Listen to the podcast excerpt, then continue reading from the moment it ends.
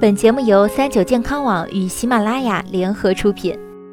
三九健康，一个实用的健康百科。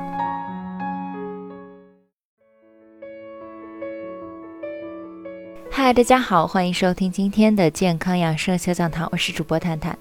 相信不少人啊都信奉“开车不喝酒，喝酒不开车”这句话。每年呢，因为醉驾、酒驾身亡的新闻却屡见不鲜。虽然都清楚这个道理，但不少人还是疑问：喝完酒多久之后开车才不算是酒驾呢？我们常说的酒驾其实有两个层面的意思，一种是喝了酒之后开车，另一种则是喝醉酒开车，也就是酒驾和醉驾。无论是酒驾和醉驾，危害都非常大，因为在酒精的作用下，人会变得行动笨拙、反应迟钝，很难处理临时出现的问题。而且数据表明，酒后驾车导致的事故发生概率是平时的十五倍。这两者的区别在于喝了多少酒。当每一百毫升血液中酒精含量在二十毫克至八十毫克时，属于酒后驾车；如果超过八十毫克，则属于醉酒驾车。以一个一百二十斤的成年人为例子。他的体内大约有四千八百毫升血液，当体内的酒精含量超过九百六十毫克时，就属于酒后驾车；而如果超过三千八百四十毫克，则是醉酒驾车。至于喝了多少酒才能达到这个浓度，则需要考虑酒的度数。举个例子。如果是酒精含量百分之二点五的啤酒，大概只能喝三十八毫升，才不会超过酒驾浓度，也就是只能喝一大口。而换成是酒精浓度高的白酒，哪怕只是抿了一小口，也有可能超标。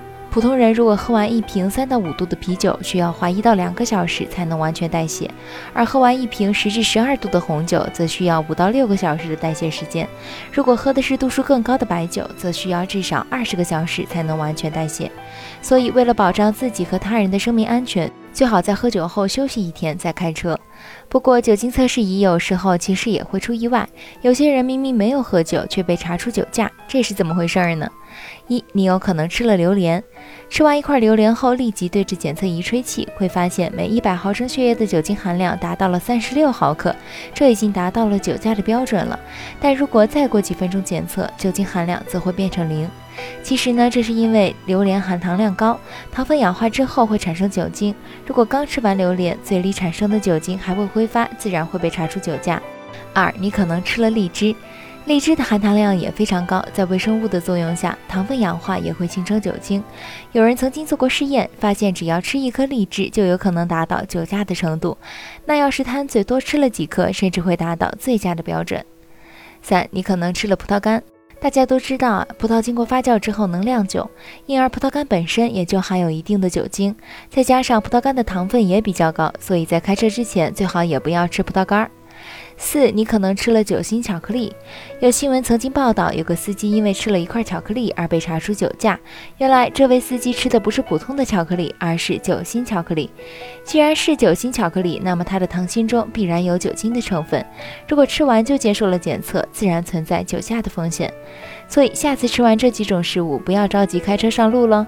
此外，最重要的是，如果真的是喝了酒，就一定要找代驾，不要盲目自信，更不要抱着侥幸心理。好了，今天的节目到这里就要和大家说再见了。我是主播探探，我们下期再见吧。